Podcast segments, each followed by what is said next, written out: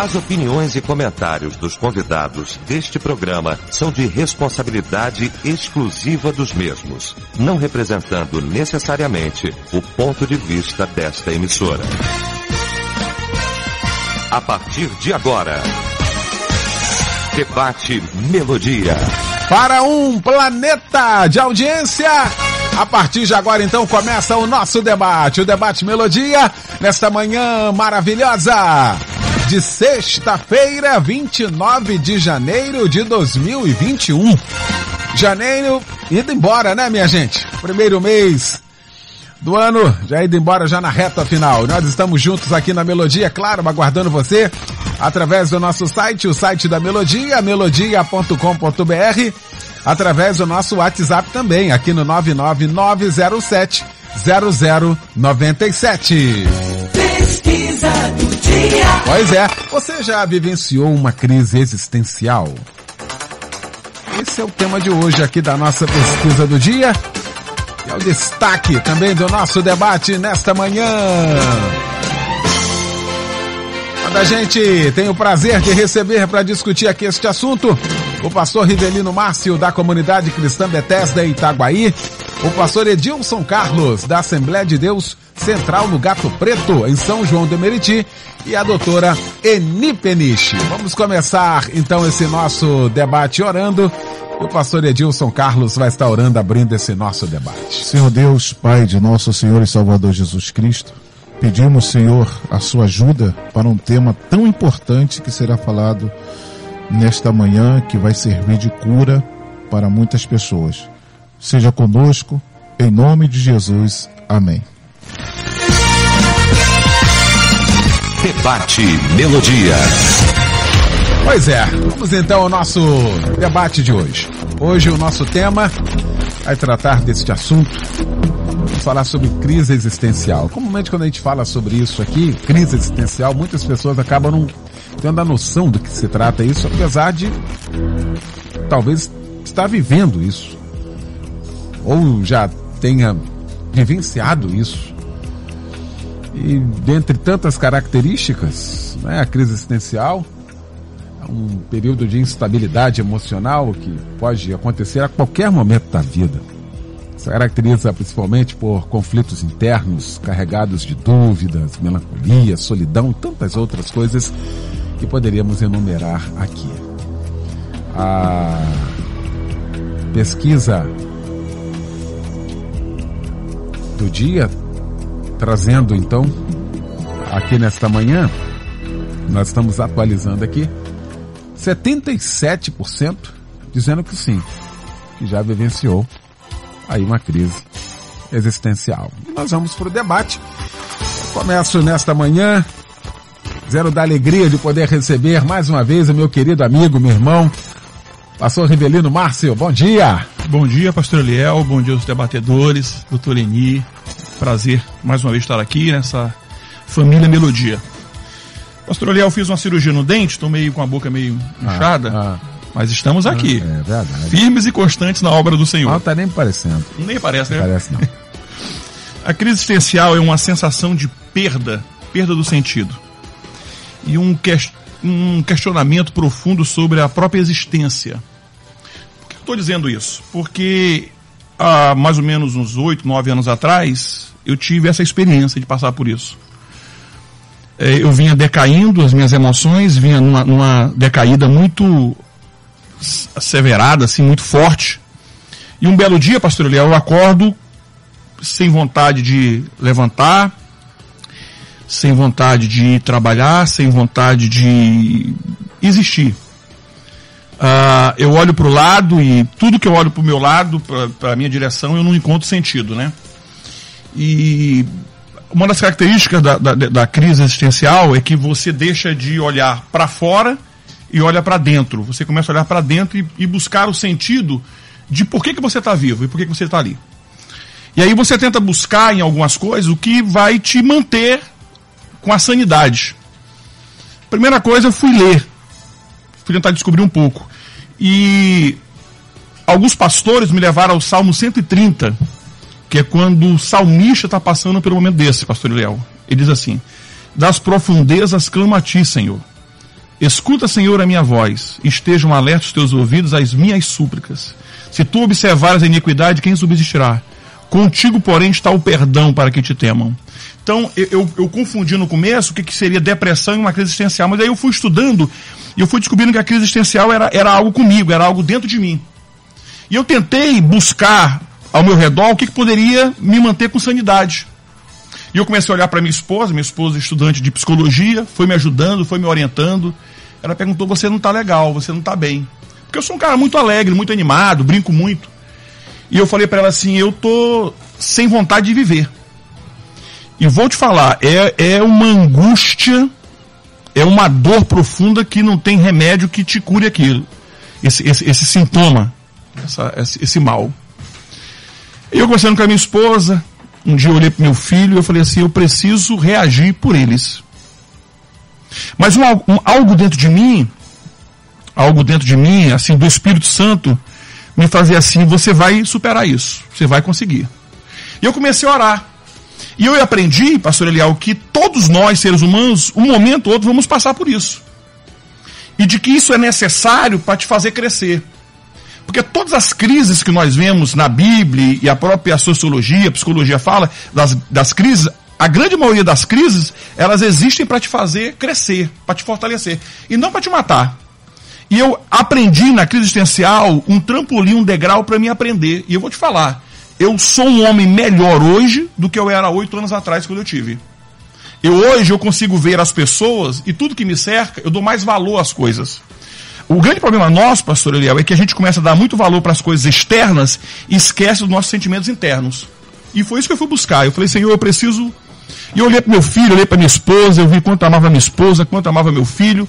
E aquilo foi me dando força, eu fui orando ao Senhor, e eu sabia que isso não era algo é, espiritual, porque tudo nós espiritualizamos, achamos que é você ajoelhar, é você jejuar, que ele vai passar em meia hora, e algumas coisas não são assim, são coisas mesmo da tua natureza, da tua psique.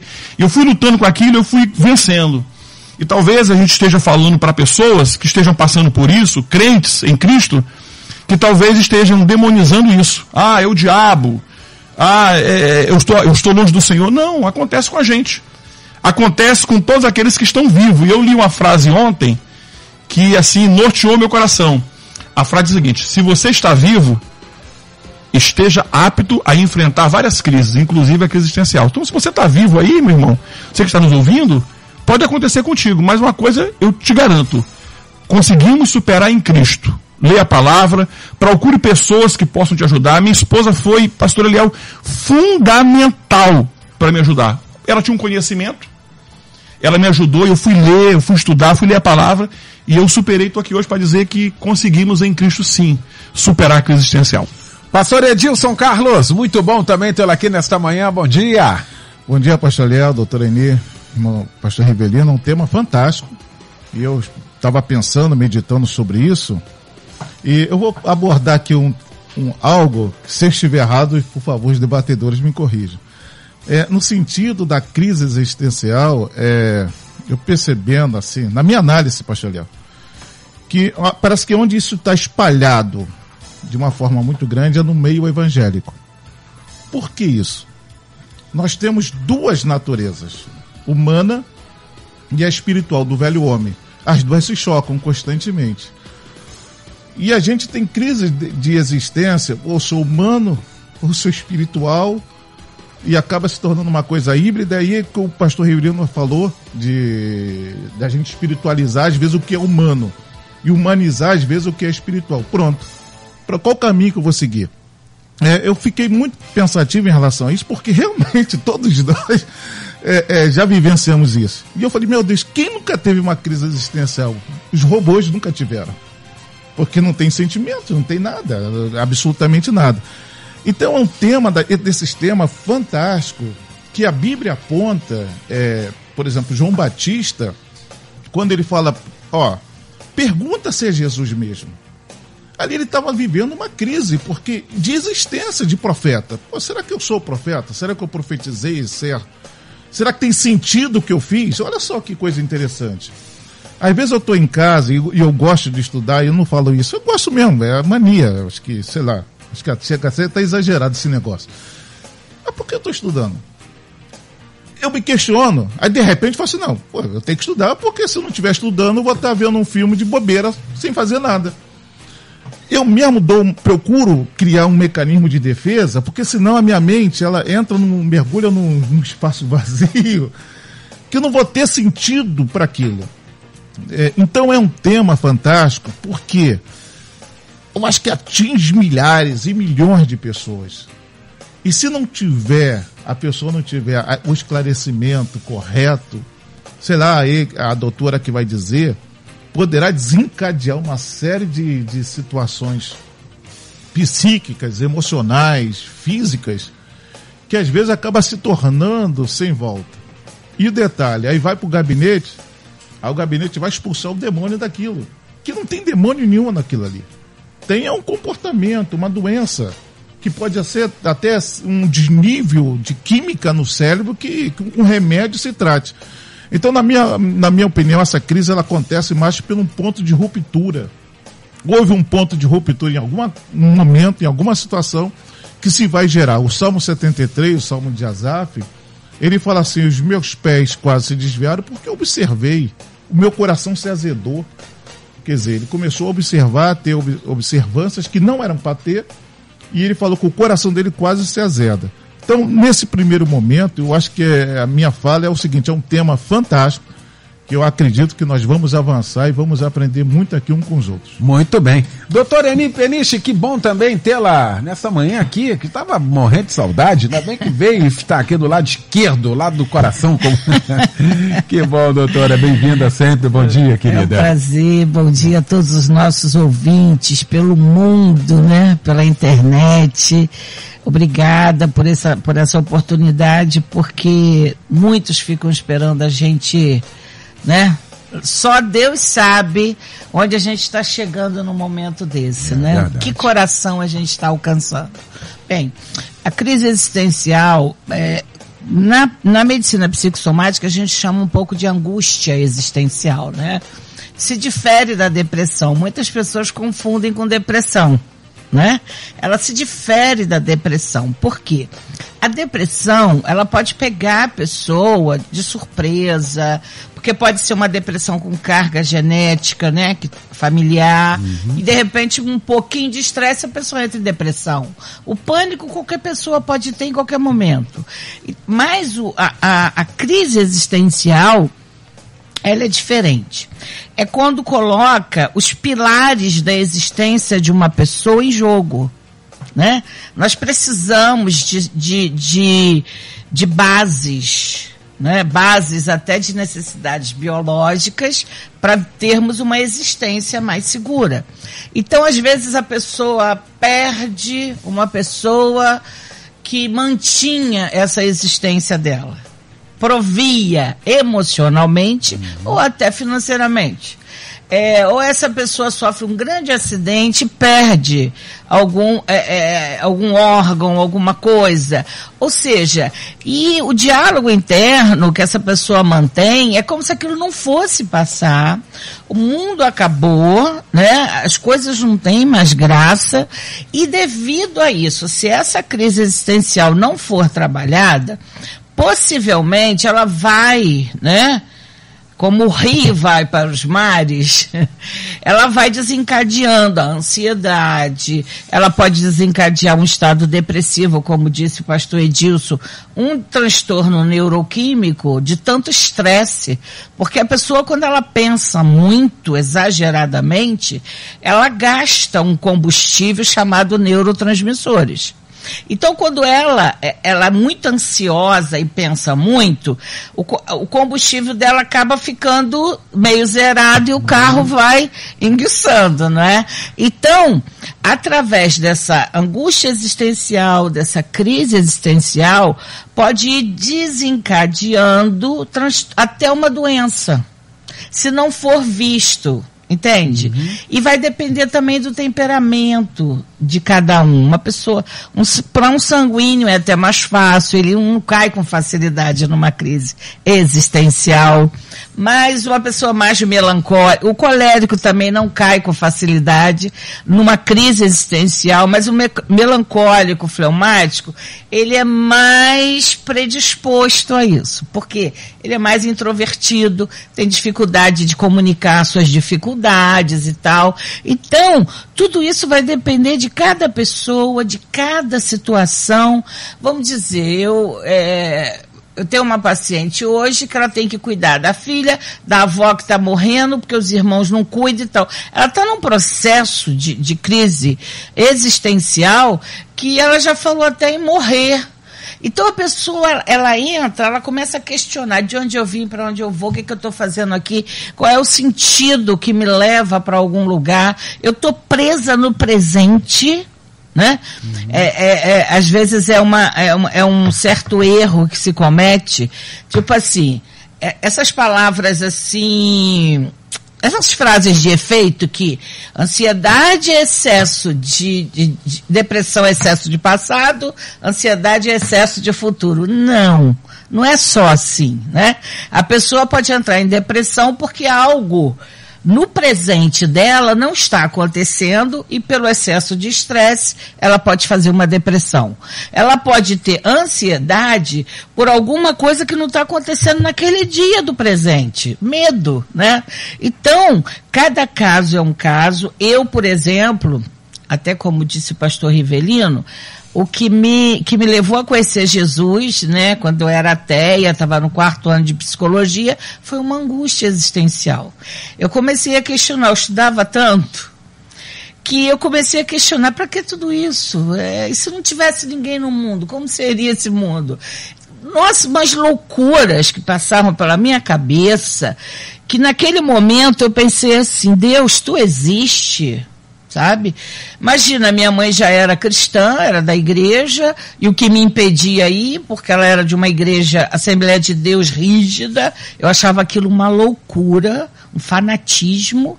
E aí, como eu ganhava muitas Bíblias, nunca li nada, ninguém nunca me evangelizou, comecei ali pegar algum, a Bíblia e o dicionário para ver o que, que eu ia entender.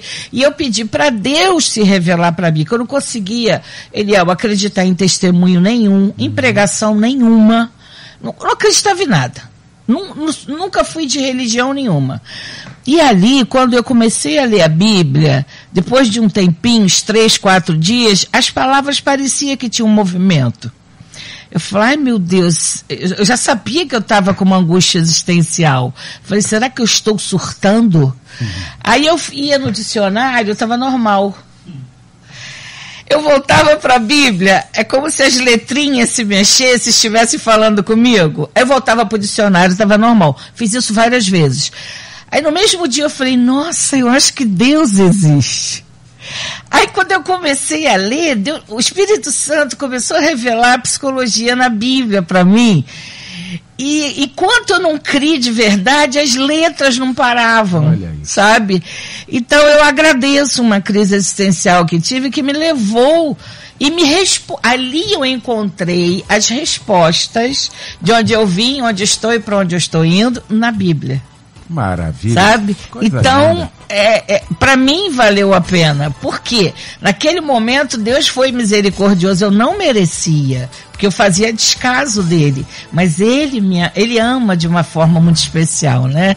É por isso que eu falo assim, antes de você ler um livro, que não seja a Bíblia, pare, leia a Bíblia primeiro, para que depois você possa encontrar heresias ou não num livro de terceiros. Olha que coisa linda, hein? Dois testemunhos aqui, né? Dos dois debatedores aqui, ou seja, trazendo logo nesse início a esperança daquilo que você está passando aí, acha que não vai sair, viu? E dizendo assim, olha, nos tornamos melhores. Coisa boa, né? Os ouvintes também participando aqui. Ah, Rafael Campo Grande, eu estava desse jeito aí na pandemia. Parecia que o mundo ia acabar, diz aqui. Obrigado pela participação aqui com a gente. César, senador Camará, sobre o debate, sim, eu vivi momentos difíceis e tristezas com a perda familiar, mas me apeguei a Jesus Cristo. É legal, obrigado, meu irmão, pela participação aqui com a gente. Fernanda Petrópolis, sempre tive essa crise por ter sido criada de uma forma destrutiva, mas graças a Deus eu hoje faço tratamento psicológico, mas ainda é uma luta muito grande, diz aqui. Muito obrigado. Os debates têm sido bênçãos na minha vida. Primeira fala aí, me identifiquei muito, falou muito ao meu coração, é o que eu sinto hoje, amém. Também ah, perdi meu amado marido há duas semanas e me vi no dia para noite sem nada. Em janeiro de 2020 perdi a minha mãe e agora em 2021 meu marido. Queria ir junto com eles, pois eu sei que estão na glória. Tânia de Itaguaí, sua vizinha, lá de Itaguaí, pastor Rivelino. É o que a gente está falando aqui, que a doutora também pontuou, essa que assim, era isso aqui. Isso aqui era o meu ideal.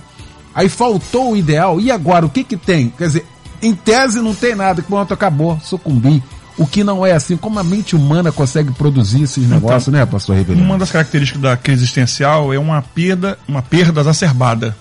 Imagina você acordar um dia e você falar assim para você, né? Porque tem algumas perguntas que norteiam a crise existencial. É onde estou, quem eu sou, o que eu quero. Imagina você levantar um dia e falar assim, vou levantar para quê? E por quê? Então, ainda isso ainda fica mais grave ainda quando você perde alguém que você, por exemplo, a esposa que viveu 30 anos com o marido que perde o marido. Mas uma coisa constante que nós vamos ver hoje aqui são pessoas que passaram por existencial, pastor Eliel, e cresceram. Diferente da depressão. A crise existencial ela tem um poder, eu até anotei aqui, em última instância, a crise existencial é um instrumento de Deus para te mostrar com a vontade dele. A crise existencial é uma maneira que Deus faz você se enxergar. Na verdade, eu estou aqui para quê? Eu tenho que colocar sentido na minha vida. Algumas pessoas perderam o sentido de viver, estão vivendo no embalo. Eu citei aqui a semana passada, é aquela música, né? Deixa a vida me levar, a vida leva eu. Ou seja, as pessoas perderam o sentido. Estão colocando a culpa na, na pandemia, estão colocando a culpa em uma crise financeira e esqueceram de ver as coisas belas da vida. Pastor eh, Liel, eu costumo dizer que a crise existencial é como se você saísse da imagem colorida para a imagem preto e branco. É como se você voltasse a ver tudo preto e branco. Parece que tudo perde o sentido. É, o sentido de você acordar, de você abraçar tua esposa, de você abraçar seu filho, de você existir, você perde isso. E é terrível, porque o que te faz, o que te move são as coisas que estão ao teu redor. São as pessoas que vivem ao teu redor. E quando você perde você fica meio nocauteado. Mas, mais uma vez, eu, eu quero dizer para os nossos ouvintes, para quem está passando por isso, que Deus está contigo para te abençoar. As crises são como os ventos que sopram a vela de um barco, que um barco a deriva. Aprenda com elas e se mova em novos rumos. A crise existencial é como um vento que sopra sobre um barco, sobre as velas. Deus vai te dar outros rumos. Eu aprendi muito, pastor Léo. Eu valorizo coisas que eu não valorizava. Eu amo coisas que eu não amava. É, eu não sei se tem algum pastor nos ouvindo, mas eu sei o que é subir num púlpito, abrir a Bíblia, olhar para o meu povo, para minhas ovelhas e, e, falar assim comigo mesmo: o que, que eu estou fazendo aqui? Que mensagem eu tenho para dar para esse povo? Eu sei o que é isso. E eu sei o que é intervenção do Espírito Santo. Dizer assim: eu estou contigo. É, eu tive uma visão. Não sou aquele pastor pentecostal de ter aquelas visões, mas eu estava na minha casa, era duas da manhã, e eu orei para Deus. Eu falei, Senhor, eu não aguento viver assim. E Deus falou assim: Eu vou te levar dentro de um túnel. Mas eu nunca vou largar tua mão. E foi o que eu passei, pastor Leão. Um ano e pouco. Sentindo a mão de Deus, não vendo nada dentro de um túnel. Mas eu senti a mão dele na minha mão. Me segurando e me, e me abençoando. E vou falar para você: poucas pessoas da minha igreja sabem disso. E vou te falar mais: foi as melhores mensagens que eu preguei foi o melhor tempo em que eu amei as pessoas. Olha o paradoxo, olha o paradoxal. Porque é o Espírito Santo que te abençoa. O Senhor te abençoa, o Senhor não vai te largar, não vai te abandonar, não, não. Ele está contigo. Pastor Eliel, olha os sintomas que eu senti, que eu queria compartilhar com os amados. Ansiedade e cansaço mental, sem vontade de estar com ninguém, pessimismo, uh, me sentindo perdido no mundo, uh, estafa mental, necessidade de isolamento, desânimo constante, ausência de, de objetivos, incerteza sobre o futuro, foi os sintomas que eu numerei ontem à noite que embalaram o meu coração, que talvez esteja embalando o coração de muitos ouvintes, mas é aquela minha oração que eu faço sempre.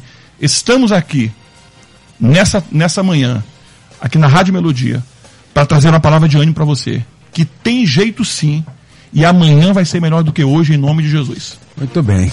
A gente participa aqui. Ah, diz assim, rapaz, eu fiquei com depressão depois de ficar três meses com a minha mãe no hospital e infelizmente ela veio a falecer na mesa de cirurgia. Olha, essa dor é enorme, não tem como explicar, é a dor da morte. Tomei vários remédios controlados, mas não adiantava. Foi quando minha filha, de 15 anos, escreveu uma carta dizendo: Reage, estamos aqui. Então me apeguei com Jesus e comecei a caminhar. Hoje sou curada em nome de Jesus e já não tomo mais remédios. É a Ana Paula que participa aqui. Porque ah, nesse caso aqui, quer dizer, some tudo e até apaga a imagem das pessoas que continuam ali. Você vê que a filha, a filha falou assim: olha, nós estamos aqui. Assim, minha avó faleceu, tá doendo, mas nós estamos vivos, nós estamos aqui.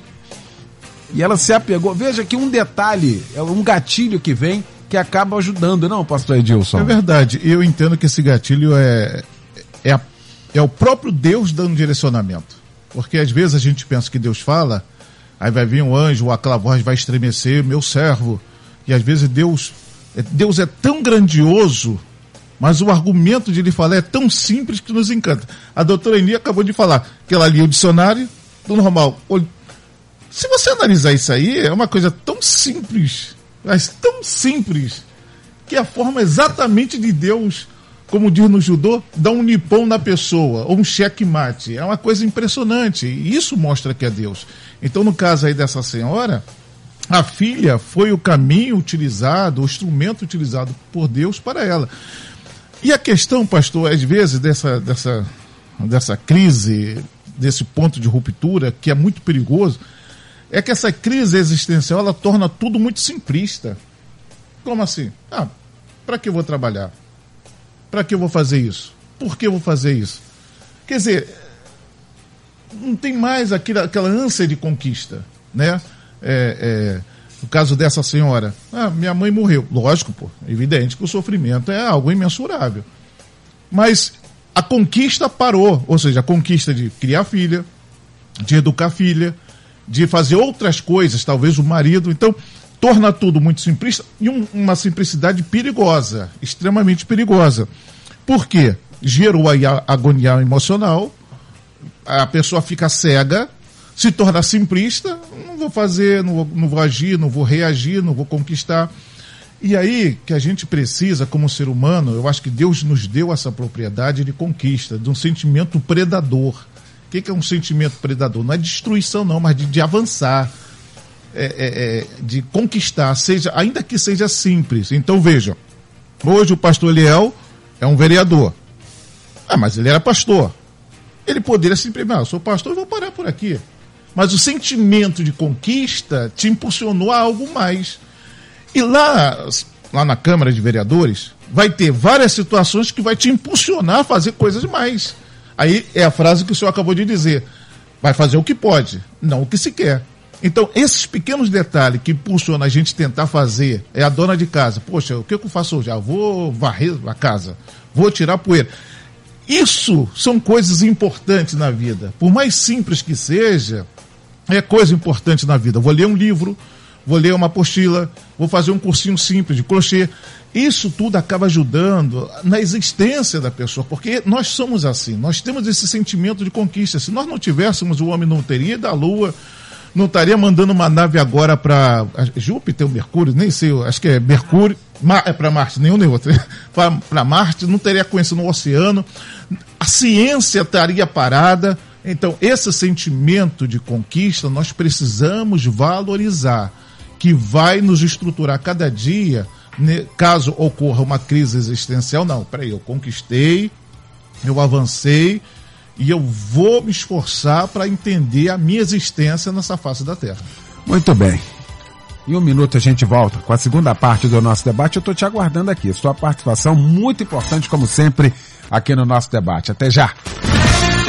Estamos apresentando Debate Melodia. Pois é, já de volta com a segunda parte já do nosso debate. A primeira foi sensacional, né? Segunda parte começando, muita coisa pra gente falar ainda. Hoje o tema em discussão. Você já vivenciou uma crise existencial? Estamos discutindo aqui este assunto com o pastor Rivelino Márcio, com o pastor Edilson Carlos e também com a doutora Eni Peniche. E os ouvintes também aqui participando com a gente. Ah, diz assim, rapaz, quando criança eu tinha o desejo de morte. Ah, me achava um ser horrível devido às críticas da minha mãe, mas na dor aprendi a ser forte, diz aqui. Muito obrigado pela participação. Outro ouvinte, sou exatamente assim, sem vontade de levantar. Levantei agora, tomei café, deitei no sofá, tenho passado os meus dias assim. Ah, outro ouvinte aqui, Cleia Petrópolis, perdi meu esposo no mês passado, estou justamente passando pelo mesmo. Tudo que vocês estão falando aí. Muito obrigado pela participação. Estou vivendo essa crise desde que perdi a minha mãe, agora em abril. Mas estou lutando, orando, lendo a Bíblia, pedindo força a Deus. Ô Valéria, um abraço para você. Ah, perdi minha mãe em janeiro passado e mesmo crendo na salvação sofri essa crise, me questionando e procurando sentido, mas a glória de Deus, mas glória a Deus que o Espírito Santo sempre testifica e manifesta a glória dele. Ah, o Júnior de Fortaleza. Doutor Eni, comumente sempre atrelado, né? Estou vendo aqui as participações, a um, a um fato, né? Marcante, tem sempre um negócio que marca desencadeia esse Exatamente. processo, né, doutora Eni? Exatamente. E, e é importante porque a pessoa observar o que aconteceu. Se foi uma perda, ela tem, por exemplo, os três primeiros meses, elaborar essa perda, chorar tudo, não querer dar uma de forte, né? Algumas pessoas têm até a sorte de ter um, um cônjuge que apoia, né? Ter uma, um familiar que apoia para conversar, para orientar. Outras pessoas estão sozinhas. É, essa pandemia, né? a- a- a- esse tipo de sensação, de dor, ela, ela teve assim um superdimensionamento porque o distanciamento, as pessoas com medo, é, quem tem tendência à depressão passou a ter, o que, o que eu falo sempre nas lives, quem nunca teve de- ansiedade vai ter, tá tendo nessa pandemia, quem não teve depressão possivelmente vai desenvolver. Agora, a crise existencial, geralmente ela é realmente, é, é como se os pilares, o alicerce da vida da pessoa tivesse desmoronado. E ela fica sem chão. Verdade é essa. Ela fica sem chão, ela não, e às vezes não consegue levantar. Ela caiu. Se não tiver alguém que segure, que levante, que, por exemplo, o- o- no caso de jovens, é muito comum ter um tipo de, de- depressão chamado distimia que é uma depressão que ela é estudada há- há uns 40 anos só, 50, e que é uma, é, é uma depressão que vem desde a infância e que fica parecendo que aquilo faz parte da identidade da criança. Ela é quietinha, é tímida, não consegue se envolver em grupos, é hipersensível, tem baixa autoestima. Então ela vai crescendo com aquilo e os pais não percebem que aquilo é uma depressão porque a gente que está muito perto, a gente não entende, não percebe as diferenças. A gente só vai saber que está numa ilha quando a gente se afasta da ilha, né? Quando eu estou dentro de uma ilha, eu não tenho às vezes noção que eu estou ali. Então quando eu pego um barquinho, me afasto, eu olho de onde eu saí. Então a gente precisa ter uma visão panorâmica de nós mesmos. Então quando uma pessoa está numa crise existencial, a coisa mais importante que tem é o diálogo interno. O que ela diz para ela vai reverberar no sistema nervoso e que vai trabalhar em todo o seu sentimento, tá? Como está lá no Salmo 42, o, o Davi estava tendo uma crise existencial, uma angústia existencial, e ele diz assim para sua própria alma: Por que estás abatida, minha alma? Calma, espera em Deus, nós ainda o louvaremos na presença dele, ou seja, ele próprio estava consolando a alma dele, não é? Porque ele tinha convicção de que aquela situação ia passar. Então, o importante não é, não é problema ter crise existencial, não é problema ter depressão. Isso aí é, todo ser humano pode ter. O problema é ser o problema. É ser aquele tipo de pessoa cabeça dura rígido, que não aceita ajuda, que não acha que medicamento é coisa do diabo, terapia é coisa do diabo.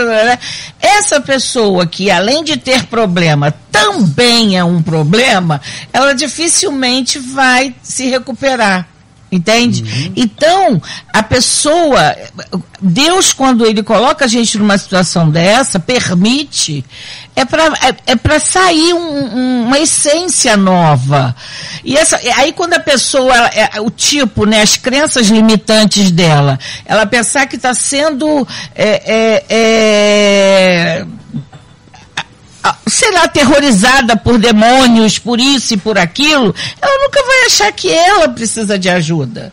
Aí, de, às vezes, vai conversar com o líder, o líder fala, ó, vamos ler a Bíblia, vamos orar, lá, lá, e a pessoa percebe que não melhora. Então, Deus não está comigo. Aí ela fica mais negativa ainda. Então, o mais importante de tudo, ainda que ela não tenha um cônjuge, ainda que ela não tenha amigos, ainda que ela se sinta só no mundo, ela começa começa, ela precisa começar, qualquer pessoa, a mudar o que ela fala para ela mesma. Ela tem que ser a própria plateia dentro dela. Vamos lá, você vai conseguir isso, vai passar. Ou seja, é um, é, é um gerenciamento de pensamentos que, consequentemente, quando é repetitivo, a, pelo menos até 21 dias, tem uma tendência de mudar a bioquímica do cérebro.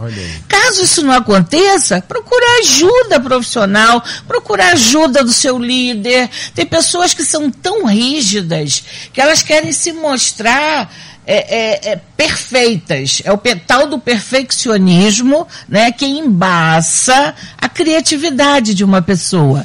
Então, criatividade é o quê? É, não, é, não é desenhar, não é. Não, criatividade é você conseguir ver numa coisa algo diferente do que ninguém vê. Isso é criatividade. Então, a pessoa ela é soberba, orgulhosa e tal, ela vai ter mais dificuldade de sair de uma crise dessa.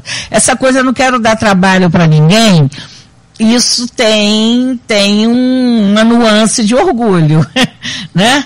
Busca. O não você já tem. Então busque. Quem sabe virar o sim. E sozinho é mais difícil. É muito isso, mais né, difícil, com certeza. Então ela precisa se desprender. Então é aquilo, conversar consigo mesmo, falar palavras de, de ah, mas eu não sinto, não precisa sentir. É enganar o cérebro mesmo. Porque do cérebro na área dos pensamentos, no sistema nervoso central, que é a área de trabalhar isso. Se não vai para o sistema nervoso periférico, que é dos órgãos, aí pronto. Aí a pessoa se prostra, vai ver as doenças psicossomáticas, aí a situação fica mais difícil ainda. Muito bem. Muitas experiências aqui dos ouvintes, e eu tenho a sensação de que o fato de eles estarem participando já é um grande passo para isso, né? Ou seja, reconhecendo que estão em meio a tudo isso, às vezes no olho do furacão. Experiência aqui, ó, da missionária aqui.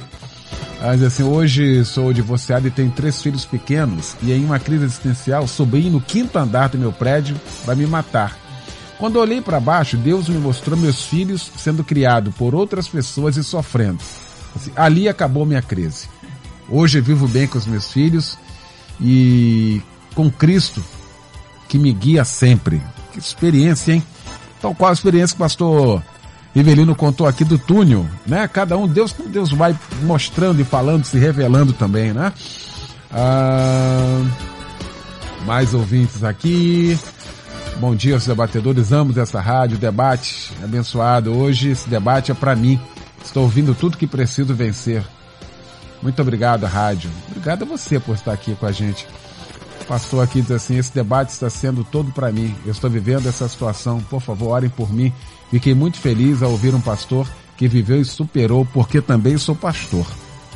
Tem um pastor aqui que eu estou, não estou identificando o nome dele aqui, não precisa, né? Mas tem um grupo, exatamente como o pastor Edilson começou aqui, às vezes essa questão da espiritualidade, quando você troca essa fase, já é um grande perigo e um terreno muito fértil para que isso aconteça? Pegar o material, colocar no espiritual, pegar o natural, o sobrenatural, uma confusão que às vezes as pessoas não conseguem distinguir, hein, pastor Rivelino? O que eu vou falar aqui é me causa temor, mas as nossas igrejas estão cheias de pessoas assim. É, o pastor ele não é obrigado a saber tudo. Nem toda igreja tem uma doutora em Peniche. Mas o pastor pode buscar ajuda. Hoje nós estamos vivendo uma época de muita tecnologia, muitos crentes aí que se formando em psicologia, muitos psiquiatras. Eu, um conselho que eu dou aos pastores, a pastora doutora Eni Peniche esteve esses dias agora lá na minha igreja, dando palestra, falando sobre isso. Que gostoso é, a pastora Ana encheu a igreja lá de mulheres, a pastora Eni falou sobre emoções da alma. Olha que coisa maravilhosa. Os pastores têm que ser mais abertos, nós precisamos ser mais abertos. Cuidado para você não tornar profano aquilo que é santo e nem santo aquilo que é profano. Cuidado com essas coisas, é muito perigoso. Pastor Eliel, eu queria fazer três observações. A primeira, a crise existencial ocorre, em minha opinião, através da soma de muitas coisinhas, muitas crises pequenas do dia a dia que nós não vamos contra-atacando e elas vão crescendo. Então, quando você perceber que não está tudo muito bem, essas coisinhas pequenas, você vai acende uma luz. Quem está te falando é alguém que passou por isso. Hoje, o que, que eu faço? Eu tenho um alarme. Quando as coisinhas vão acontecendo pequenininhas, vão se somatizando, já acende uma luz, eu já procuro ajuda já. A segunda coisa que eu quero falar para vocês é que crise existencial são gritos da alma. É a tua alma gritando que ela precisa de ajuda. A tua esposa pode ajudar, o teu pastor pode ajudar, mas não é pecado você procurar ajuda de um especialista, de um psicólogo, de um psiquiatra, de alguém que possa ajudar. Não é pecado, crente. Você não vai deixar de ser servo do Senhor, você não vai deixar de ser ungido, você não vai deixar de ser santo. Busque ajuda. E vou te falar uma coisa para você que está nos ouvindo aí, alguns pastores. Quando eu passei por isso, eu comecei a entender muitas pessoas. Eu comecei a entender as minhas ovelhas. Talvez seja um startzinho que o Senhor esteja apertando em você, um botãozinho, para você ter uma visão maior. E a terceira e última observação é que diz Tiago 1,2, diz assim, meus irmãos, sintam-se felizes quando passares por todo tipo de aflição. Vou repetir, meus irmãos, sintam-se felizes quando passares por todo tipo de aflição. A aflição não vai te matar, a aflição é um projeto de Deus para te fazer melhorar na vida cristã. Tá aqui, o resultado disso que nós estamos discutindo já aqui, antes de chegar aqui, término do debate, é um irmão querido, foi criado em uma igreja muito rígida. Ouvindo o debate hoje, sei que estou passando por uma crise existencial.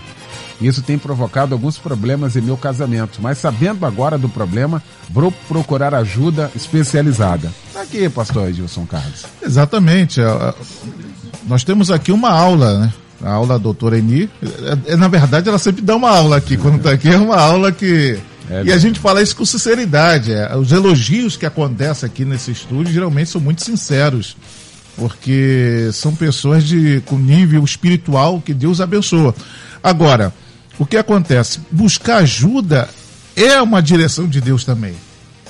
Por quê? Na minha concepção, um dos maiores milagres, lógico, depois de Jesus, é, é a medicina de Deus. O que, que Deus. Acho que Deus falou assim: vou fazer um milagre na, para os homens, vou criar uns médicos e vou dar inteligência para eles é, é, trabalharem. Aí, quando diz corpo médico, eu falo psicólogos, terapeutas, é, e, e daí vai. Então, quer dizer você buscar o médico, você está buscando a ajuda de Deus. Aí eu digo sempre, é a ajuda do sobrenatural com o natural, porque Deus vai tocar no médico, vai passar o remédio correto para a pessoa tomar. Então, até a... porque, pastor Edilson, toda cura é divina. É isso aí. Perfeito. Toda cura é divina. Por tudo isso que você falou aí, esses elementos que você usou aí, toda cura é divina. Isso é fantástico. Se ele curar pela medicina, a glória é dele. Ele curar do sobrenatural, a glória é dele, a glória vai ser sempre dele. Exatamente isso aí. Eu acho que entender isso já é um passo importante para quebrar barreiras, preconceitos, tabus. Quer dizer, eu, na igreja, eu, teve um jovem, lá, não vou falar, mas pequenininha, uma criança que entrou em crise e os pais falou, é demônio, falou, oh, para com isso. Leva para o médico, ele vai tomar o remédio e vai melhorar. Então não vamos. É, a, a, criança é, é, é, crente, serve ao Senhor Jesus, então não, não vem com essa conversa de demônio. Eu tive que travar, porque dali começa a gerar uma, uma situação que daqui a pouco perde o controle. Então buscar os médicos é importante, é necessário, não é vergonhoso, pelo contrário, pedir ajuda é importante. Faça como o Pedro fez, Senhor, me ajuda. Tá aí. Doutor Eni, ouvinte participa aqui. Eu queria que a gente entrasse aqui para a gente ter a noção, porque tem muita gente, aqui eu estou pegando a participação dela, porque para a gente também orientar, a gente está falando aqui que existe diferença de crise existencial para depressão, mas uma pode desencadear, mascara uma coisa aqui. Ouvintes aqui, não vejo uma solução para mim. Não, é, até tenho orado para o Senhor me recolher e assim acabaria todo o meu sofrimento e resolveria todos os problemas para mim, para todos. O que, é isso aqui? Isso aqui é, um, é uma depressão, é, o, é uma crise existencial no seu ápice.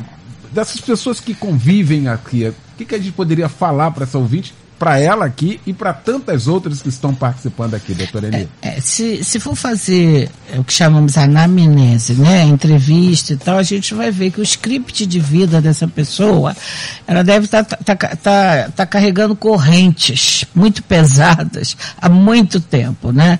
Estresse, não está dando conta de si mesmo, tem que cuidar dos outros e tal.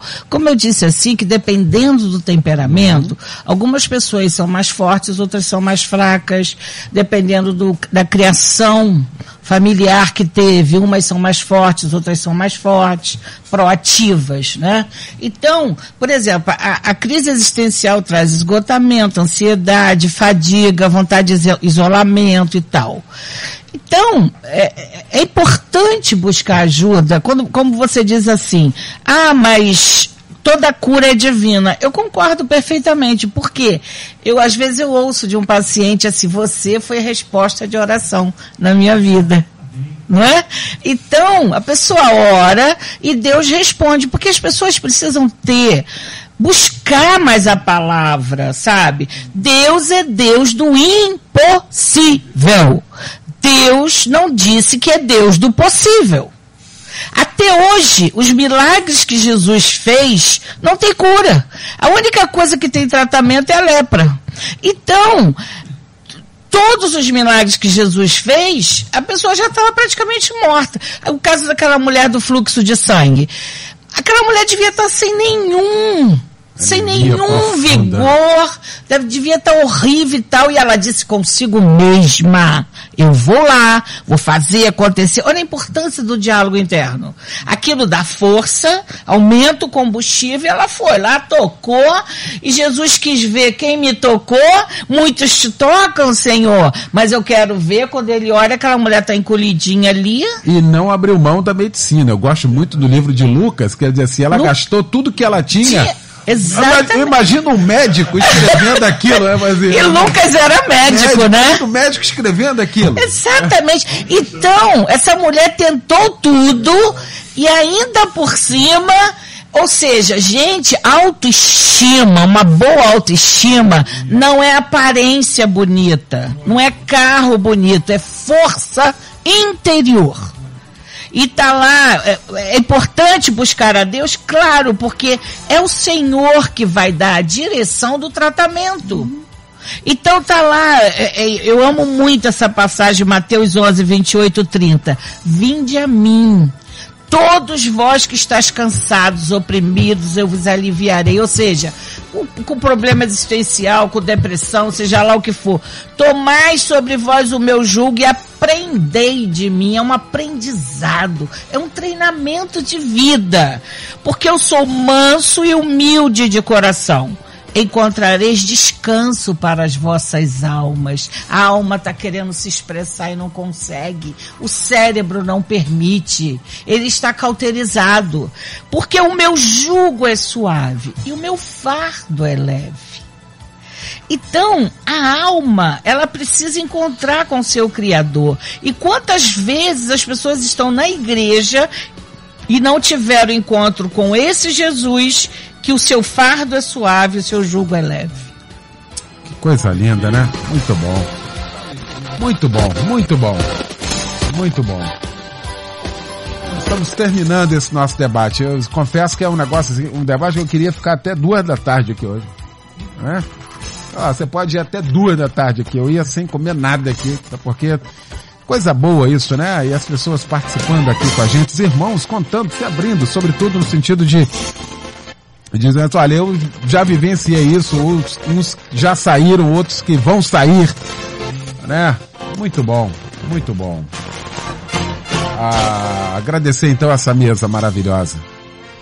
Meu querido pastor Rivelino Márcio, da comunidade cristã Betesda Itaguaí, na rua Prefeito José Moraes, 125 Itaguaí. 2020 nós não estivemos juntos, mas 2021 vamos estar em dose dupla aí, se Deus quiser. Se Deus quiser, viu? Amém. Dezembro, então, já está fechado. Pastor Rebelino, ao término desse nosso debate, o que fica para nós de reflexão, irmão? Pastor Eliel, eu queria terminar minha participação dizendo que nós precisamos humanizar os púlpitos e as igrejas. Humanizar. A igreja é formada de pessoas, de seres humanos. O nosso Deus é eterno, é divino, é poderoso para fazer tudo. Ah, na década de 90, fizeram um livro chamado Super Crente. Vou me, me dar o direito de não citar o autor, mas era um livro que falava sobre isso, essa teoria de que o crente não passa por nada, é o super crente. E na verdade não é, nós somos humanos, precisamos de ajuda. O doutor Aninho falou aqui, a Rádio Melodias tem se, se colocado à disposição de falar, de citar a cada sexta-feira, pastor Eliel, temas que falam a alma do ser humano. Então nós estamos aqui para ajudar, mas talvez você precise de ajuda extra, além de ouvir a rádio, além de ouvir, de ler livro, de procurar, procure ajuda se você precisar. Lembre-se que você não é super crente. O nosso Deus é super. Mas você continua humano aqui na terra, passando por aflições, dificuldades. Mas creia que amanhã, amanhã será melhor do que hoje. Maravilha, ouvinte participa aqui. Se eu responder ela aqui, queria cursar uma faculdade, mas o desânimo bate e penso, por que vou fazer isso? Já não tenho mais idade.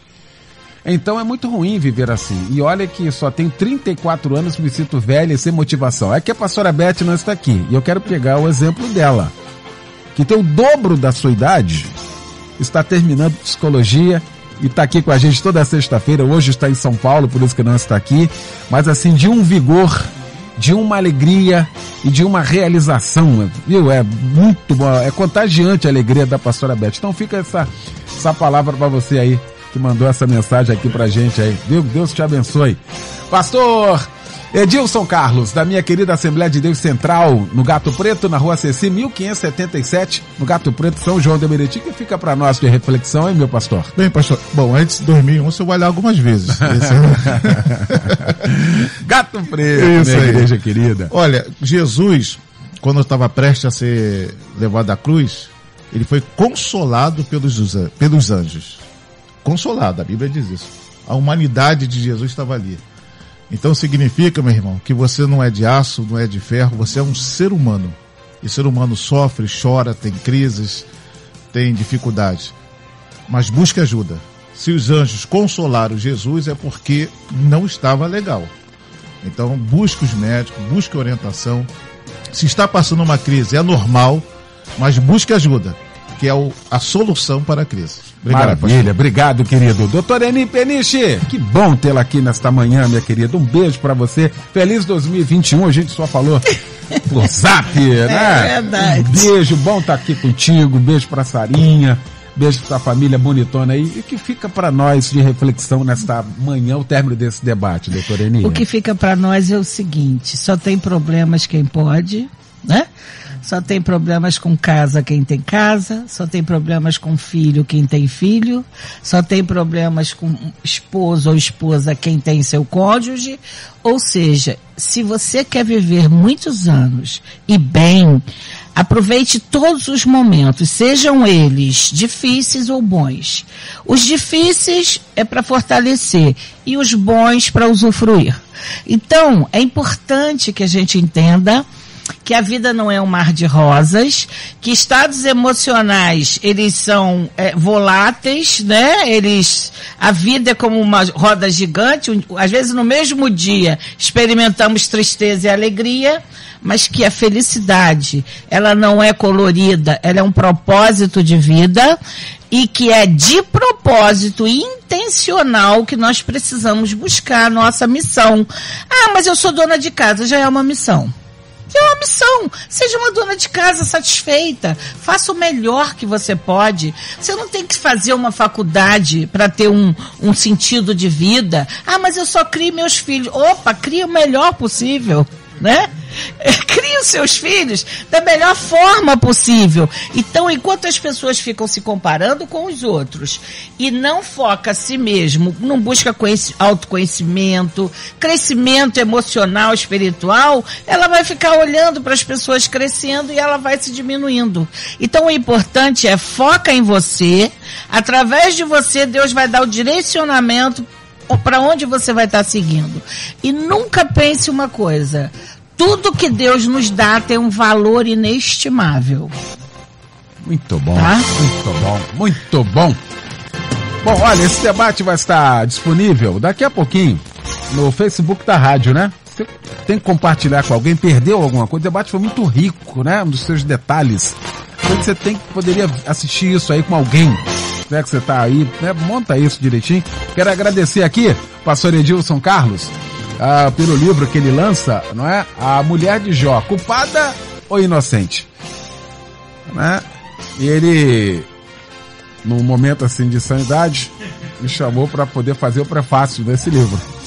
E eu aceitei, juntamente com a Aline, né, que me deu muita honra, muita alegria. Obrigado pela deferência, pelo carinho de sempre. Muito obrigado mesmo, viu? O livro está sensacional. Eu li primeiro. eu li primeiro, depois o autor foi eu, tive que ler o livro para poder prefaciá-lo. Obrigado, pastor Edilson. Luciano Severo, obrigado. Deus abençoe a todos. Uma ótima sexta-feira, logo mais às 10 da noite, Cristo em Casa, pregando o pastor Pedro Paulo Matos. Deus abençoe a todos. Edinho Lobo, com a Débora Lira chegando. Eles vão comandar o Tarde Maior a partir de agora. Obrigado, gente. Até amanhã. Amanhã você ouve mais um Debate Melodia.